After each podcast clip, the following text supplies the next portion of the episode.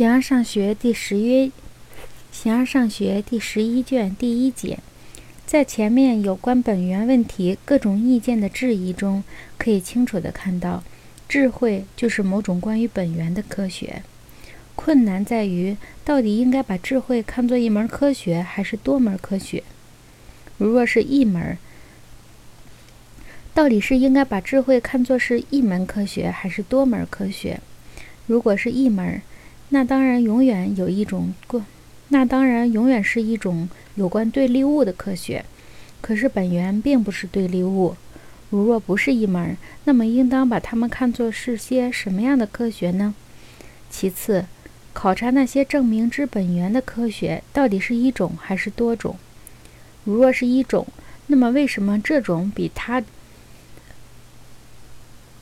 那么为什么这种比其他种更强？如若是多种，它们到底是哪些种？再次，它们是否以全部实体为对象呢？如果不是以全部实体为对象，很难指出是以哪种实体为对象。如若一门科学的对象是全部实体，那么就令人难以明白，为什么同一门科学可能有众多的对象？最后，它仅仅是研究实体呢，还是同时也研究偶性？如若它专门对偶性做说明，而不涉及其实体，如若它们互不相同，那么每种互不相同的科学是什么呢？哪一种可称为智慧呢？作为证明的科学，以偶性为对象，即算是智慧；而作而作为最初因的科学，只有以实体为对象，才称得上智慧。大家都承认，这里所寻这里所寻求的科学，既不涉及物理学里所说的那些原因，也不涉及何所为，因为何所为，因为何所为就是善，它寓于它寓于实践，它寓于实践。它寓于实践行为之中，寓于运动者的事物之中。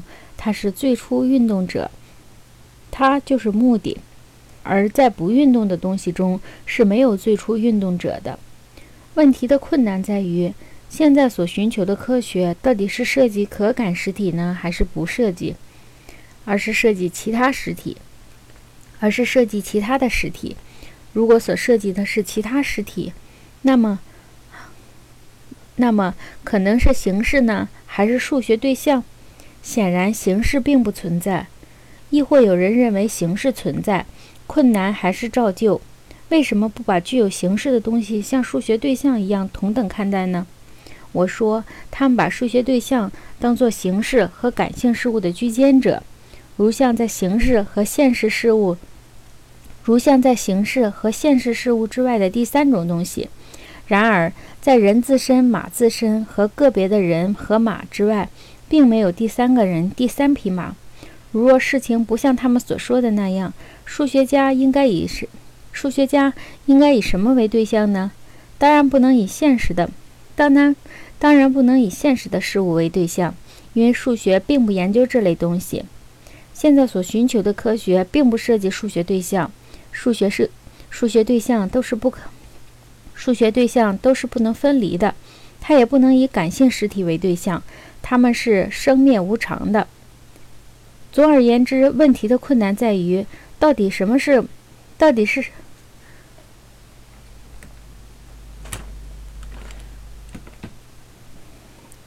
总而言之，问题的困难在于，到底是什么科学来探索数学的质量？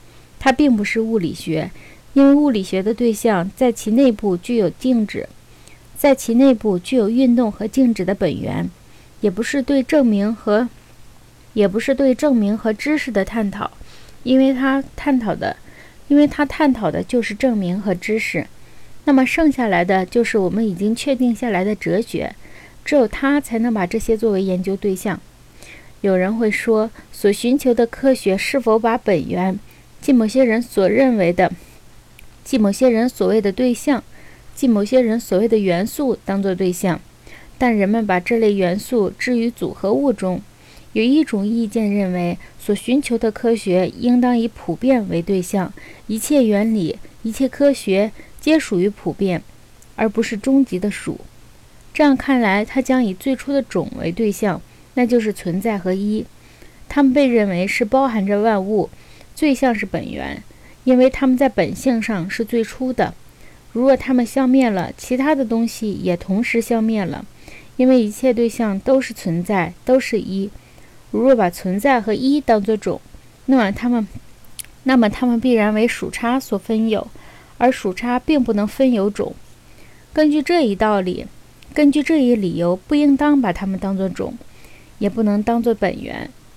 此外，如若更单纯的东西与次单纯的东西相比，更可称为本源。那么，出于种最后的属就要比种更加单纯，因为它们是不可分的，而种被可分，而种，而种可被分解为众多的互不相同的属，那么可认为属比种更可为本源了。那么认为，那么可认为属比种更可称为本源了。